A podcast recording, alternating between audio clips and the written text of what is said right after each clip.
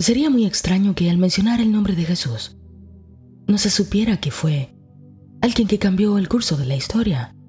Pero ¿qué tanto sabemos de sus enseñanzas? Quizás muchísimo.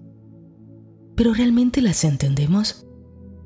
Si este hombre que pisó nuestro planeta y marcó el curso de tantas religiones, si realmente sus enseñanzas buscaban la unificación, el amor, ¿por qué hay tanta separación?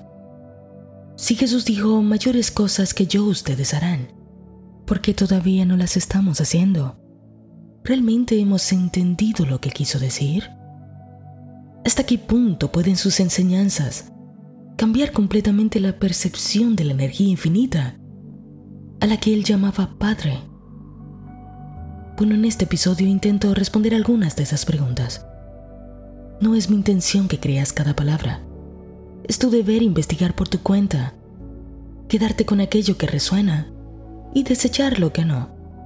Si nada te resuena, Solo ve y encuentra en otro lugar lo que andas buscando.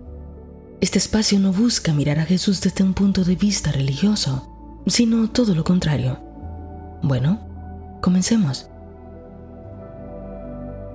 Aunque la historia de Jesús se ha plasmado en la Biblia, un libro que ha sido tomado como un manual completamente religioso, deberíamos recordar que Jesús no estaba enseñando un credo, un ritual, un sistema religioso sino que con sus enseñanzas estaba intentando terminar con todo aquello, pues todo el credo buscaba una esclavitud moral. Pero por otro lado Jesús defendía la libertad, la libertad absoluta del ser humano. Y una y otra vez se ocupó de que entendiéramos que la perfecta libertad del ser humano estaba en adaptarse a la voluntad de Dios. Bien, aquí antes hemos hablado de la voluntad de Dios, y hemos acordado que la voluntad de Dios siempre es tu propia voluntad, pero que para que la ley se convierta en tu fiel sierva, primero tienes que obedecerla. Vamos a decirlo de otra manera. Si tú al entender las leyes adaptas tu voluntad, tus deseos, tus anhelos a ella, la naturaleza te responderá siempre. ¿Puedes entender esto que te estoy diciendo? Presta atención a cada palabra. Si no, vuelve a escucharlo, reflexiona eso por un momento.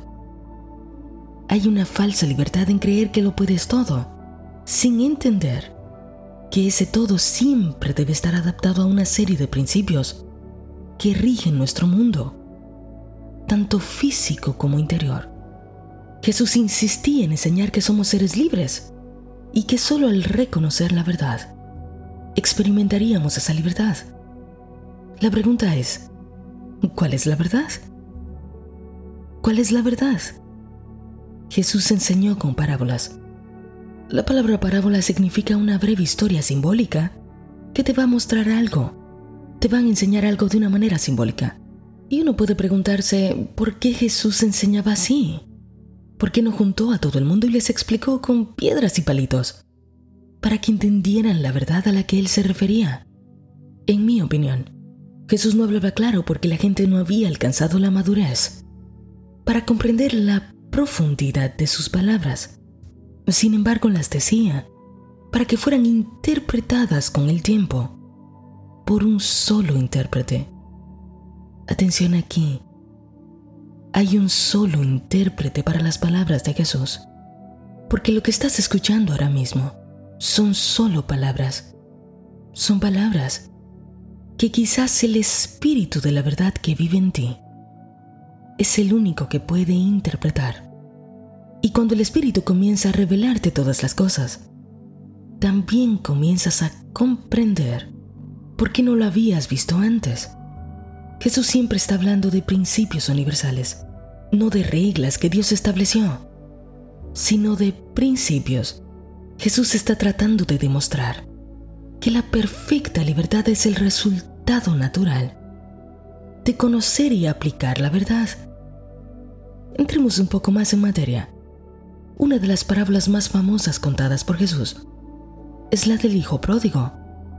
Si no te la conoces o no la recuerdas bien, puedes leerla en Lucas 15.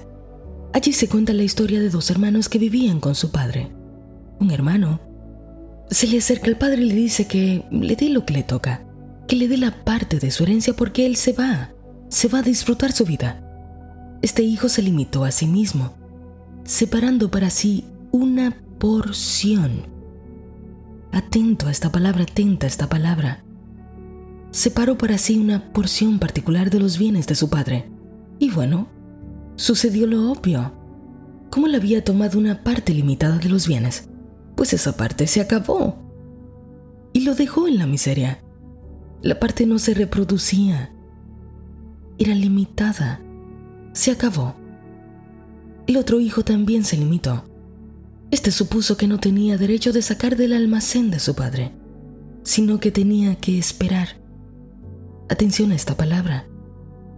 Tenía que esperar a que su padre le diera lo que él pensaba que le tocaba, sin darse cuenta que su derecho era inherente, o sea, innato.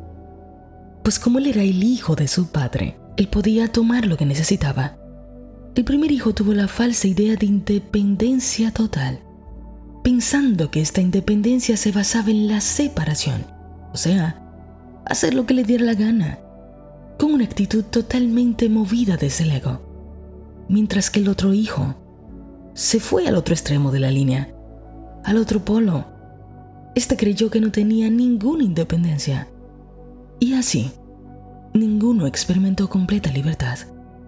La historia cuenta que el hijo menor, el primero, regresó a casa y fue restituido con una posición de honor. Al segundo hijo se le reprendió el padre básicamente le dijo, Hijo, ¿por qué esperas que te dé lo que ya es tuyo? ¿Por qué esperas que te dé lo que ya es tuyo? Esto que estás escuchando quizás es para ti. ¿Por qué estás esperando que se te dé lo que ya es tuyo? Se habla tanto del primer hijo en esta parábola, pero se habla poco del segundo cuando es la situación de tantos y tantos. Jesús estaba enseñando dos situaciones en que la mente personal, la mente individual, tu mente, mi mente, cómo estas mentes se relacionan con la mente universal, cómo se relacionan con el Padre, como le llamaba, una relacionándose desde una falsa libertad, la otra desde el puro miedo. El hijo menor es la representación de las personas que no reconocen para nada su propia naturaleza espiritual. Viven de lo más básico, de su naturaleza más inferior, hasta que el fracaso de estas cosas que ellos tenían, que les daban cierta libertad, les lleva a cuestionar si hay algo más profundo dentro de su propio ser y terminan descubriendo que la libertad se encuentra no en la separación, es en la unión pues no es hasta que el hijo vuelve a casa, donde se le restituye, donde el hijo comprende su identidad con el infinito y así, así accede a todos los almacenes inagotables abiertos para él. Mira, no se trata de ir a buscar un poco a la casa del Padre y luego regresar a la miseria. Se trata de volver a la casa del Padre y tener acceso infinito a todo. Porque de una manera inconsciente esto es lo que intentamos hacer. Cuando por nuestra creencia en la separación, una separación que solo puede vivirse en la mente, dicho de otra forma, mi mente cree que se separa de la mente universal. Y cuando me falta lo que necesito para mi materia en este mundo, para vivir aquí, me empeño en manifestar, en atraer, en buscar constantemente, en una lucha, una pena, cuando lo único que en verdad tengo que hacer es reconocer mi unión perpetua. Y al hacerlo, al entenderlo, reproducir en mi individualidad el orden armonioso universal. Esto es hermoso. Cuando reconozco quién soy, cuando reconozco que soy una con la mente universal, cuando lo hago desde mi mente individual, entonces en ese preciso momento, regreso al orden armonioso universal Ya no estoy limitada a lo que creo que soy. Me he hecho grande, pues he entendido la perfecta unión de lo individual con lo universal. Lo que te estoy diciendo es que no tienes que ir por una cosita. Una cosita. Ahora necesito esta cosita y me mato, lucho por conseguirla. Intento manifestarla. Voy por otra cosita dentro de un mes. ¿Por qué esperas que se te dé lo que ya es tuyo? ¿Por qué esperas que se te dé lo que ya es tuyo? La energía sin forma no tiene cantidad. Es infinita. Toma forma de acuerdo al propósito que tengas tú. Pero para que le des forma, para que le des la forma que quieres tú, Siempre debes permanecer en la casa del Padre. Siempre debes permanecer mentalmente en la casa del Padre. Porque la verdad es que solo nos podemos separar en la mente. Es una creencia. La historia es perfecta para mostrar los dos extremos del ser humano. Porque del otro lado, la parábola nos enseña las personas que viven a Dios a través de la restricción siempre se están preguntando, ¿puedo hacer esto? ¿Realmente lo puedo hacer? ¿Es correcto? ¿Quiere o aprueba Dios que yo haga esto? Y esta persona no se va lejos como el hermano. En verdad, cree que nunca deja la casa de su padre. Pero piensa que su salario está determinado por sus credos, por sus limitaciones de todo tipo, por su moralidad. Y así cuando recibe poco, piensa que esa es la voluntad de Dios sin darse cuenta que su salario se lo impuso él. Se lo impuso él mismo. Pero fíjate que tan pronto el hermano mayor también reflexiona y toma todas sus restricciones, que no son más que sus propias creencias. Él también vuelve a entrar a la casa de su padre, no como un sirviente, sino como el que celebra la fiesta y la disfruta. Las leyes del universo no son vengativas, son causales y cuando revirtamos el uso incorrecto que hacemos de las mismas, te prometo que así mismo revertiremos lo que vemos que ellas causan. Tu vida será tu voluntad en la medida en que te hayas adaptado a la naturaleza misma, entonces ella te obedecerá. Mira, jamás puedes jugar con la mente divina, tratando de impresionar por tus pensamientos una cosa y también otra. Puedes decir, soy rico, soy abundante y no sé qué, todo esto, ¿no? Que no está mal. Pero luego te cuesta pagar. Luego tienes miedo de dejar salir 5 dólares de tu cartera. Esto solo muestra nuestra ignorancia en las propias leyes, pues jamás podremos impresionar tus sugestiones contrarias al mismo tiempo. Tu lógica te dice que es así. Estarías intentando servir a dos señores nuestra acción siempre demuestra nuestra creencia en la limitación. Jamás podrás vivir bajo dos principios contrarios al mismo tiempo. Pero en el momento en que sepas lo que quieres y te adaptes a los principios universales, la ley se convertirá en tu humilde servidor. El principio universal es que Dios es espíritu, pero también es sustancia.